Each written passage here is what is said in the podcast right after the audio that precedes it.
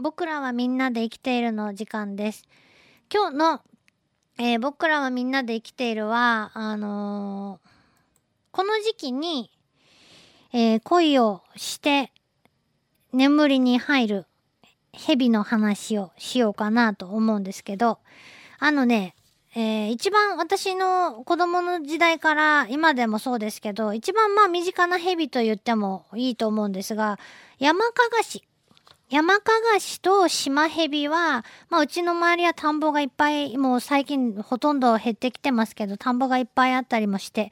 えーとてもですね、よく見るうー蛇なんですけど、山かがしは田んぼでも見るけど、山の中に遊びに行ったりしてもですね、しょろしょろっと走り回ってるのを見ることもあります。で、山かがしという蛇皆さんご存知だと思うんですけど、黒っぽい体にすごい派手な朱色の模様が、えーメラメラって入ってるものが、まあ、山かがしのイメージでは一番メジャーだと思うんですけど、ただこの色、色彩のですね、変化というのが地域によって非常に大きくて、えー関東の方では反問がはっきりしている。関西の方でははっきりしないとか、えーそれから、あのー赤ちゃんヘビの時は首の周りに黄色いリングがものすごくよく目立ったりとかっていうような、えーやつがいたり、あとは真っ黒なやつがいたりね、するんですね。で、えー平地の、ま、田んぼとかで見るよりも山手の方に行くと結構大きなやつがいると。それはどうしてかなっていうと、まあ、成長速度が違うのか、どうなのか、あの、大きな餌を食べてるからっていうか、まあ、食べっぷりがいいからか、餌が豊富だからかっていうような理由もいろいろあるみたいなんですけど、もしくはもう単純に、えー長生きしてその分大きくなってるのかっていうようなね、うん、えーいろんな説があるそうです。で、えー繁殖シーズンって言ったらなんとなくこう春のイメージがある人も多いかもしれないんですけど、えー交尾は、山かがしはですね、主に秋、春もね、あるそうですけど、主に秋に行うと。で、えー、で、それですぐ卵を産むわけって、これから寒くなるのになーっていうのが不思議なとこなんですけど、実は、えー、交尾、えー行って、その後、11月の下旬から12月にかけて、その間に冬眠に入ると。まあ、本州のあたりで。九州ではもうちょっと遅いかもしれないけれども。で、えー、え、じゃあ卵はいつ産むのかなっていうと、卵は翌年の、お6月から8月の間に卵を産むということなんですよ。えらい長いねって思うんですが、実は秋に、秋に交尾をして、その時にメスの体の中にオスの精子がまあ入るわけですけど、その精子をお腹の中に溜めておいて、翌年の春に受精させると。なんでそんなことが自分の意思でできるのか。意思でやってるんじゃなくて、もしかして自動的に起こってるのか。ちょっと定かじゃないですけど。えー、翌年の春に受精して、それでそれから6月から8月にかけて、少なく、少ないと2個ぐらいしか産めん、あ、2、30個か。2個じゃなくてね、2、30個の、えー卵を産むと。で、これはやっぱり体の大きさに比例して卵の数って決まってくるみたいで、大きなメスほど、えーやっぱり卵を産む数は多くなって、40個以上産んだという記録もあったりするそうです。で、えー、うん、生まれてしばらく経った山かがしの卵は固まってお互いがくっつき合って一塊になってるんだそうです。私卵見たことないけど。卵の周りに粘液がついていて、これが乾燥すると卵ががっちり一塊になるように接着剤の代わりをしてるんだそうです。これどういうことなのかなと思うけど。うん。まあ、乾燥しすぎなかったりとか、温度の変化とかがね、ないようにとか、いろんな理由があるのかなと思うけども、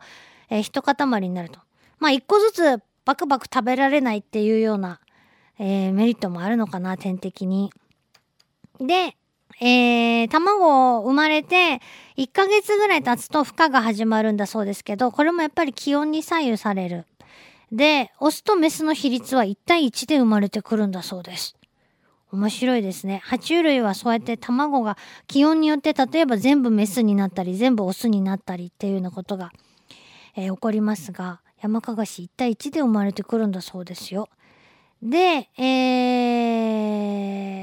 生まれてきた子蛇はもう翌年の冬前翌年の秋には最初の交尾をしてだから生まれた翌々年の夏にはもう最初の産卵を、えー、するそうです。でヤマカガシは実はオスとメスとでですねあの成長スピードが違っていてメスの方が成長するの早いそうなんですね。で数年、えー、の寿命を生きていくということなんです。で山かがしといえばですね子供の頃にいたずらをして、えー、どえらい目にあったことがある人も多いと思うんですけど山かがしは、えー、防御王キングオブ防御と言っても過言じゃないぐらい防御手段の豊富さは蛇の中でもピカイチだと言われているんだそうです。あの捕まえようとすると首からこうほらくっさいのね、臭い液体を発射することが知られていますが、その臭い液にね、やられたことがある人も多分いると思うんですよね。えー、逃げたり噛んだりはもう当たり前ですけど、首を平らに広げて、コブラみたいにね、えー、首を広げて、まあ、コブラほどあんなしゃもじ状にまでは広がらないんですけど、平ぺったくなって、えー、体を大きく見せる。これ首だけじゃなくて、もう体全体を扁平にして体を大きく見せたりして威嚇することも知られているそうです。あとは首をもうアーチ状に曲げて、こうペコペコお辞儀するようなポーズ。これなんやろうね。距離を測らせまいとしているのかわからないですけど。えー、で、あのー、その他に、えー、まあ、この辺はヘビっぽいんですけど、あとはな、どんな、あのー、逃げ方があるかっていうと、もうダメだって思った時だかわかんないですけど、全身脱力してですね、なんと死んだふりをするということなんです。まあそこまでね、あのー、山かがしを私は追い詰めたことがないので、死んだふりをする山かがしは見たことないですけど、とにかくもう匂いがね、きつい蛇として、えー、子供たちの間では昔はね、えー、おなじみだったんじゃないかなと思います。で、まあ、首から飛び出す液体は毒なので、もう目の中に入ったりしない方がもちろんいいわけですけど、えー、もともとね、これは何度か話を番組でしたことがありますが、あのー、うんと、無毒の蛇だと誤解されてきたんですね。えー、わかりやすいマムシとかハブみたいにわかりやすい毒牙がないことと、まあ頭も三角じゃないしっていうことで。三角頭のヘビはみんな毒があるかっていうとそういうわけでもないし三角じゃなくても毒持ってるやつは結構います。世界にもね。えー、なんでそれだけではまあ、あのー、判断つかないわけですけど山かがしの毒はえっとその首から出る毒とあとはあ噛まれた時に出る毒これはあの軽く噛まれた程度では毒が大量に注入されることはないそうですけど毒性はコブラ並みだと言われています実は。なので深く噛まれたり長い間噛みつかれたまんまだったりするともうあとは重症化するのはね分かりますね。で噛まれた直後は実は痛かったり腫れたり出血したりというのがあまりないのであなんかねそれでまあ毒じゃないと思われたりとか大したことなくてよかったと思いがちなんですけどえー、大体頭痛が起こって数時間から1日ぐらい経つと、えー、出血、腫れが起こってくる。出血毒なんですね。で、これはもう体中、至るところが出血して、えー、皮下出血だったり、古傷から出血したり、内臓に起こったり、あと脳内出血も起こしたりで、えー、1984年に中学生が山かがしに噛まれて、えー、噛まれてから10日目に脳内出血を起こして亡くなったという例があります。なんで、まあ、これから冬眠に入るので、えー、しばらく出会う機会もめっきり減ってしまう蛇ではありますけれど、まあ、言うてももう野生で生きてる生き物に手を出すなということですよね。毒があろうとなかろうと。ただ子供の頃は本当毒がないと思ってたんで、うかつに手を出していたなと思ってね、やっぱりちょっと怖いなと思います。えー、ということです。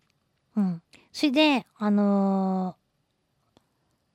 うんと何を食べてるかっていうとやっぱりヘビといえばカエルでほとんど山かがしはカエルを食べてるんだそうですけどね。でも手に入るならカエルじゃなくても何でも食べますよっていうことで魚も食べたり食べれる機会があればねトカゲとかオタマジャクシとかも食べちゃうんだそうです。土壌も食べるんだそうです。なかなかのハンターだなと思うんですけどね。うん。えー、で大型の山かがしはあの、他のヘビは嫌がるカエル。誰かっていうと、メローって白い毒を体全身から出す、ヒキガエル。ね、体全身というか目の横あたり、耳のあたりにあるのかな、毒が出てくる線がね。ヒキガエルも、えー、食べちゃったりするんだそうですよ。